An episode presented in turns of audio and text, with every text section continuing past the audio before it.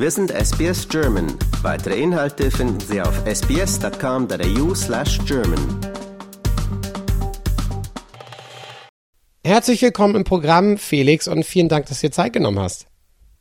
Ja, sehr gerne. Während wir hier über äh, Videocall miteinander sprechen, sehe ich schon, du hast eine Downweste an, äh, bist ein bisschen wärmer angezogen. Äh, Gerade aktuell bist du äh, ja in Deutschland, wieder nach deinem Abenteuer hier in Australien gelandet. Hast du dich denn schon an den, an den Kälteschock gewöhnt? Mittlerweile ja, sind ja schon äh, zwei Monate, die ich wieder zurück bin. Von daher, äh, es geht. Aber es ist ein Riesenunterschied, definitiv. War schon brutal am Anfang wahrscheinlich, oder? Erzähl mal, als du zu Hause angekommen bist, wie war so der erste Eindruck? Bist du ja wirklich mitten im Winter, genau. Winter angekommen? Ja, nee, als ich gelandet bin, war Eis und Schnee und äh, wir konnten in Frankfurt auch gar nicht aussteigen, weil die, wir sind auf dem Rollfeld gelandet und die, die Treppen waren vereist und ja, Personalmangel am Flughafen, das hat gedauert, bis die die frei hatten.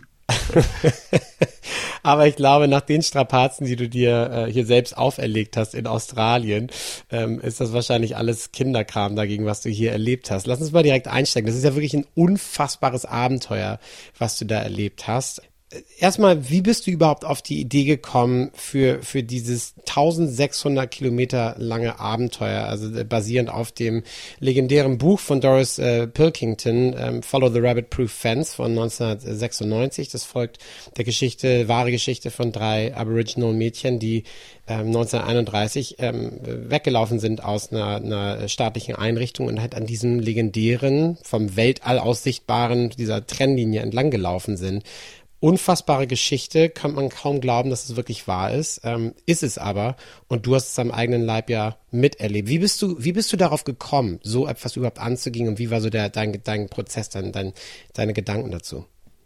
Ja, du hast das eigentlich schon äh, schön gesagt, dass das einfach so eine unglaubliche Geschichte ist. Ich bin 2017 über das Buch gestolpert. Ich lese viele Reiseberichte, viele, sage ich mal, Abenteuergeschichten. Ja, und eines Tages ist mir auch irgendwie dieses Buch in die Hände gefallen und ich habe das gelesen und konnte es einfach auch kaum glauben. Ich habe viele Abenteuergeschichten lesen, auch so, so Survival-Sachen von halt ja gestandenen Männern, bei denen das schief gegangen ist und die dann, sage ich mal, irgendwie in der Rettungsinsel über den Atlantik oder was nicht alles. Aber hier reden wir halt von Kindern wirklich, die ohne nichts äh, quasi nur mit dem Wissen, dass sie sozusagen in ihrer frühen Kindheit erlangt haben, da eben so eine Strecke zurückgelegt haben, barfuß äh, durch den Busch und auch noch halt äh, von den von der Polizei, von den Behörden gejagt, in Anführungsstrichen da geflohen sind und die sind da ja einfach ja mehr oder minder rausgekommen, als wäre nichts gewesen. Ne? War ein bisschen abgemagert, wenn man der Geschichte so glauben darf, aber ansonsten war das so, ja, hi, wir sind wieder zu Hause. Und das hat mich irgendwie so begeistert, dass ich immer das im Hinterkopf hatte und habe gedacht, das wäre einfach mal mega spannend, diese Gegend, diese Umwelt, in der sie sich bewegt haben, kennenzulernen und das am eigenen Leib, ja, zu erfahren, ist jetzt vielleicht ein bisschen weit ausgeholt, ne, aber einfach sozusagen die Geschichte vielleicht dadurch ein bisschen besser verstehen zu können. Ja, es ist echt sensationell und ich meine, man muss sich ja immer wieder vor Augen führen von Regans Ford in Westaustralien bis nach äh, Jigalong in der Pilbara. Das ist ja wirklich atemberaubende Landschaft, aber wie du schon sagst, zu Fuß ohne Schuhe, das durchzumachen ist ja wirklich fast unglaublich, dass, dass die das wirklich überlebt haben. Äh, okay, du hast dieses Buch gelesen, du hast für dich beschlossen, das ist irgendwas, das, das weckt was in dir. Du möchtest gerne das am eigenen Leib erfahren, du möchtest gerne diese Reise nach, äh, nachstellen oder diesen, diesem Weg folgen dieser drei Mädchen wie muss man sich das vorstellen? Du, du sitzt in Deutschland, überlegst dir durch, Gluthei durch das glutheiße Australien zu Fuß zu laufen. Wie, wie, wie war dann deine Planung dieses Abenteuers? Wie, wie bist du das Ganze angegangen? Hast du dich hingesetzt, eine Liste gemacht, Dinge, äh, auch, auch dich selber analysiert? Hast du vorher schon Erfahrung gesammelt? Bist du irgendwie durch Wüsten gelaufen bei irgendwelchen Ultraläufen? Was hast du gemacht? Also wie, wie, wie bist du das, dieses riesige Abenteuer angegangen? Insgesamt äh, gab es verschiedene Stränge. Ich sag mal, die Vorbereitungszeit war verhältnismäßig kurz. Das habe ich dann auch äh, unterwegs am eigenen Leibe gespürt, dass das hätte besser sein können. Aber ja, als erstes war die Routenplanung. Ich weiß nicht, wenn du das Buch kennst, da ist eine Karte drin, aber die ja könnte auch meine sechsjährige Tochter gemalt haben. das heißt, erstmal habe ich relativ viel Zeit wirklich mit der Routenplanung verbracht, ähm, habe das Ganze, die die Reise quasi in drei Abschnitte aufgeteilt Wheatbelt. Einmal den, den Abschnitt quasi da von Regans Fort durch den Wheatbelt bis quasi Yalgu. Also das ist der erste Abschnitt, der ist verhältnismäßig einfach zu finden, weil da gibt's halt äh, Wege, ist der Wheatbelt, also überall Felder und da sind halt die äh, Landwirtschaftsstraßen und äh, ja, zwei von denen heißen auch Rabbit Proof Fence Road. Das heißt, da äh, findet man dann eben seinen Weg. Und dann äh, folgt das Ganze, äh, wenn der Wheatbelt aufhört, auch noch eine Zeit lang dem neuen Wild Dog Fans. Das heißt, den haben sie quasi renoviert. Das, was früher gegen die Kaninchen war, ist jetzt gegen die Wildhunde. Und der Abschnitt war relativ einfach zu finden, die Route. Dann der Weg äh, von Yalgu bis quasi Veluna war auch noch relativ einfach rauszufinden. Da hatte ich zwar auch irgendwie mit dem Lens Department in Australien Korrespondenz, die durften mir aber irgendwie nicht helfen, komischerweise, weil sie nicht irgendwie für die, für die Öffentlichkeit da Karten rausgeben und ähnliches. Weil letztendlich habe ich auf Google Maps dann äh, diesen, ja, diesen Trennstreifen dann irgendwann gefunden und da verfolgt und mir die Koordinaten rausgeschrieben. Und dann ab Veluna war das dann nicht mehr ganz so einfach, den, den Weg zu finden. Und dann habe ich gehofft, ich habe gesagt, na, ich weiß eh nicht, ob ich so weit komme in der Hitze. Ich probiere es einfach erstmal und vielleicht habe ich Glück und finde unterwegs Leute, die mir da helfen können mit dem Weg. Und genau das ist eingetreten. Ich habe eigentlich mich eingelesen in das Thema, wie man damit umgehen. Ich meine, ich bin in Wüsten auch schon gereist, in Indien, in der Sahara und ähnliches. Aber jetzt, das war dann immer mit Guide und meistens halt mit Kamelen und entsprechender Ausrichtung halt nie alleine. Das war auf jeden Fall eine Stufe höher als alles andere, was ich bisher gemacht habe.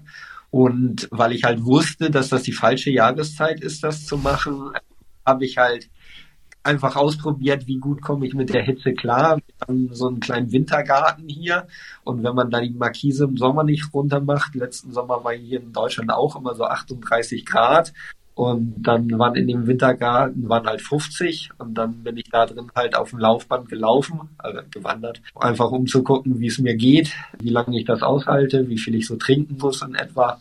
Und damit hatte ich dann, ja, sage ich mal, einigermaßen eine Idee, was mich da erwartet.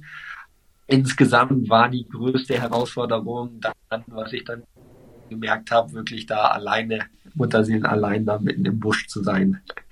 Das kann ich mir vorstellen. Ich äh, kann mir auch denken, wenn die Nachbarn dich da sehen im Wintergarten bei 50 Grad auf dem Laufband, haben sich wahrscheinlich auch gefragt, irgendwie der, der Frenze, der hat nicht mehr alle Schrauben locker, der hat alle Schrauben locker da oben. Was ist da da los? Also ich hoffe, dass der Wintergarten gut geschützt war. Ich kann mir vorstellen, dass die Nachbarn sich fragen, was da eigentlich los ist. Aber es ist natürlich eine geniale, eine geniale Art und Weise, äh, herauszufinden, wie der Körper darauf reagiert, weil es ist ja nicht ungefährlich. Und eine Sache, die man ja wirklich schnell merkt, wenn man hier in Australien ein bisschen raus aus den urbanen Räumen geht, da muss man ja gar nicht wirklich weit reisen oder weit fahren, dass im Gegensatz zu Deutschland, zu Europa, da dann ja auch wirklich nichts mehr ist relativ schnell. Und gerade in, im Westaustralien, gerade da, wo du ja unterwegs warst, ähm, da ist ja wirklich dann teilweise auch niemand mehr. Das heißt, du bist wirklich komplett auf dich allein gestellt. Und das ist ja auch nicht ganz ungefährlich. Du hast es schon angesprochen, gerade in der Jahreszeit. Temperaturen vom Buschfeuer wollen wir jetzt noch gar nicht reden, aber ähm, alleine die Temperaturen. Wie hast du dich darauf denn vorbereitet? Stichwort Dehydrierung und, und Hitzeschlag und all diese Geschichten. Also ich hatte ausrüstungsmäßig einen Rucksack, in dem war eigentlich so meine ganzen Habseligkeiten, Schlafsack, ein bisschen Wechselkleidung und, und Kameraequipment. Und dann hatte ich so eine Art Holly, ja, eine bessere Sackkarre sozusagen. Auf der habe ich quasi Wasser und Essen transportiert und auf der konnte ich bis zu 50 Liter Wasser mitnehmen, was mir dann halt ja vier bis fünf Tage sozusagen gereicht hat, Wasser und habe bei der Vorbereitung eben bei der Routenplanung so ein bisschen geguckt, wo sind Farben, wo kriege ich auf jeden Fall sicher Wasser, weil mich jetzt irgendwie auf Oberflächenwasser zu verlassen, ist halt in Westaustralien auch kritisch, besonders wenn man halt nicht die Skills hat, die die Aborigines haben, die halt an jeder Ecke irgendwo irgendwie was finden. Aber ich als Langnase habe da null Talent für. Dementsprechend musste ich alles tragen, was ich gemacht Die Distanzen sind ja wirklich groß. Also 1600 Kilometer, äh, diese, diese Route nachzugehen. Ähm, du wolltest jetzt ja auch nicht gerne ein Jahr unterwegs sein. Das heißt, du hattest ja wahrscheinlich auch einen ziemlich strammen Marsch. So, was heißt, was hast du denn an Kilometern pro Tag abreißen müssen? Was hast du dir vorgenommen und hast du am Ende auch wirklich die Zahl erreicht? Ich habe das relativ konservativ gerechnet. Ich habe gesagt, wenn ich 25 Kilometer am Tag schaffe, dann reicht meine Zeit. Ich hatte irgendwie 64 Tage bin gleich auch aufgrund der Nervosität und dem, dem Zweifel, ob ich es wirklich schaffe. Ich bin morgens in Perth gelandet um fünf und um acht Uhr saß ich im Bus nach Regans Ford. Also ich habe mir null Sightseeing oder irgendwas. Ich habe einfach gesagt, ich bin hier, ich will dieses Abenteuer erleben. Das ist meine Mission, allen Fokus da drauf. Und ja, ich hatte einfach echt Zweifel, weil mir jeder gesagt hat, das ist zu heiß, sei vorsichtig, mach langsam und überhaupt und dann noch die Tiere und was ich alles naja, letztendlich, wie gesagt, 25 Kilometer habe ich gesagt, mit dem Gepäck, mit dem Gewicht, bei der Hitze, das ist realistisch. Hab mich aber relativ schnell hochschrauben können auf über 30 und habe dann im Durchschnitt an die 35, 30 am Tag gemacht. Ich hatte ein bisschen Glück. Der erste Monat war relativ kühl noch. Ne? Der Frühling hat sich letztes Jahr ja länger gezogen und das hat mir wirklich geholfen. Der erste Monat, da war es tagsüber nie irgendwie mehr als 37 Grad und morgens waren es halt immer noch irgendwie 15, 16. Und dann bin ich halt mit dem Sonnenaufgang gestartet hat dann bis zum Mittagessen halt irgendwie 20 Kilometer schon drin, habe mich dann für drei Stunden unter irgendeinem Busch verzogen, schön im Schatten gesessen, mich ausgeruht, gegessen und dann halt nachmittags, wenn die Sonne schon wieder ein bisschen tiefer stand, bin ich weitergelaufen, bis ich dann irgendwie ein nettes Plätzchen gefunden habe, wo ich mein Zelt aufschlagen.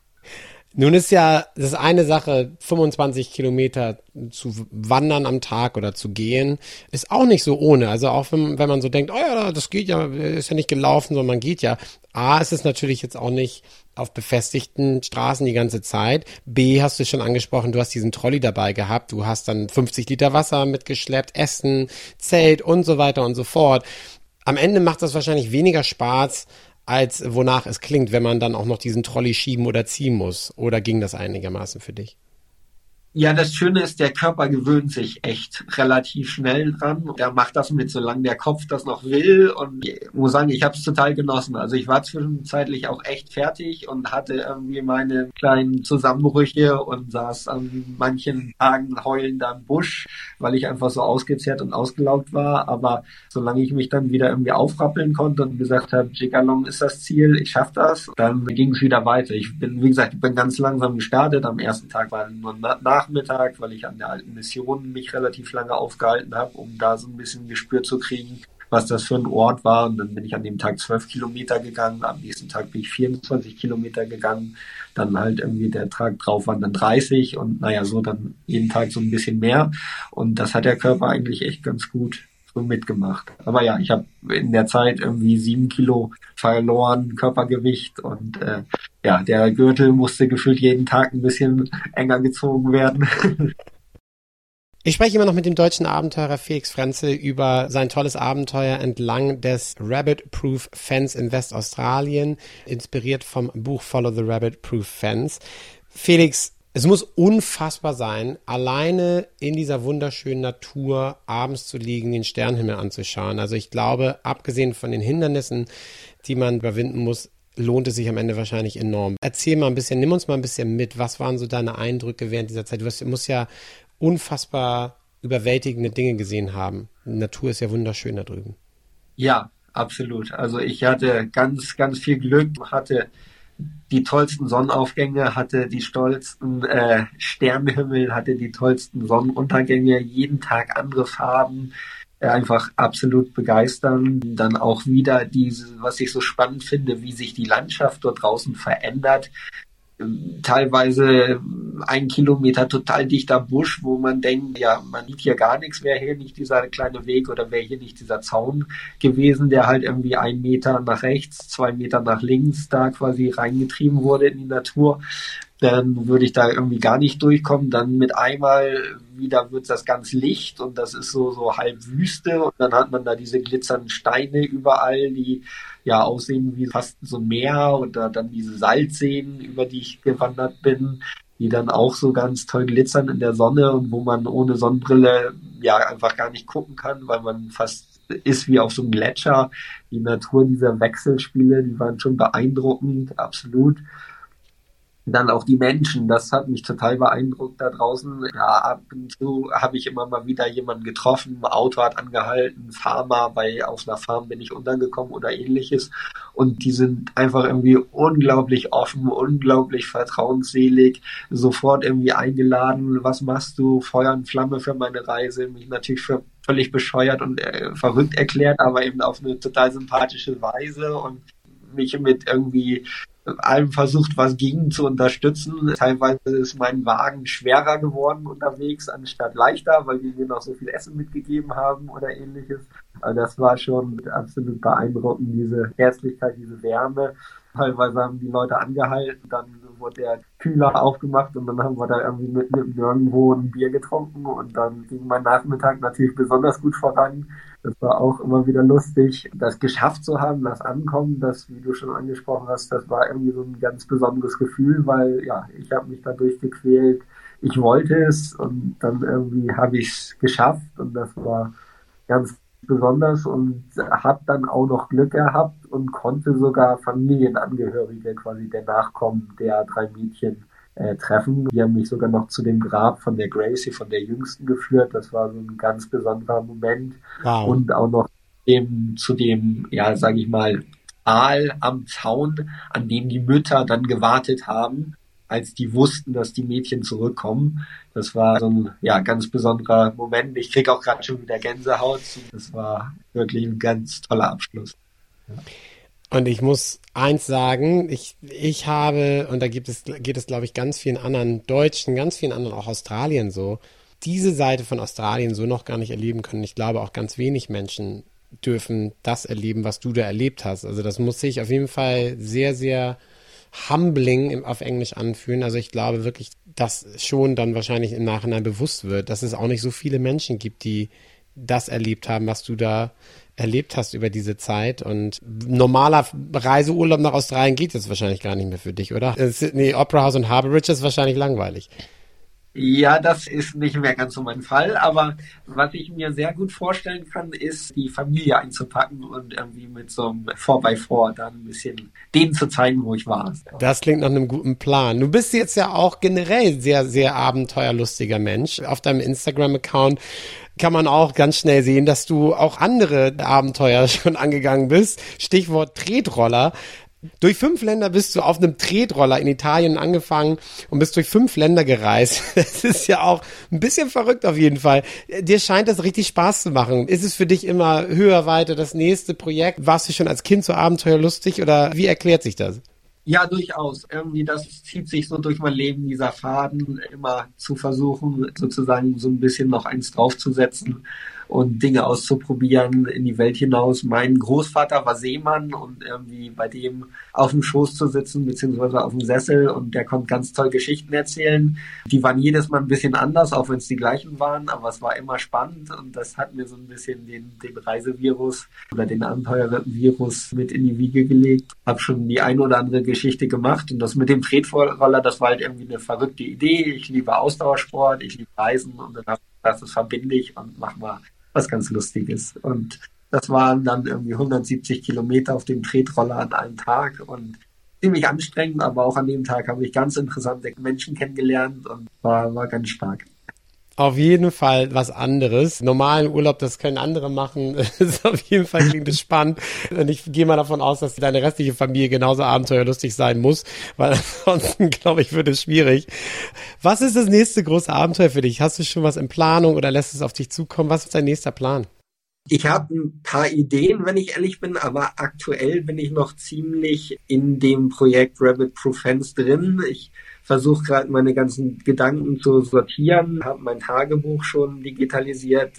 Ich möchte da auf jeden Fall ein Buch drauf schreiben, weil mir die Geschichte irgendwie so sehr am Herzen liegt und diese Erfahrung so einzigartig war, dass ich das gerne teilen möchte. Und gerade nachdem ich jetzt die Familie dort oder die Familienangehörigen noch kennenlernen durfte, war das auch so ein ganz, ganz starkes Stück. Und wir sind so verblieben, dass wir auf jeden Fall da dranbleiben wollen, dass die Geschichte nicht in Vergessenheit gerät. Und ja, in neun Jahren ist, nähern sich die 100 Jahre und da haben wir uns mal ganz locker verabredet, ob wir nicht irgendwie zusammen so ein Stück oder sowas da gehen wollen und das einfach so, so ein Erinnerungsmarsch oder so draus zu machen.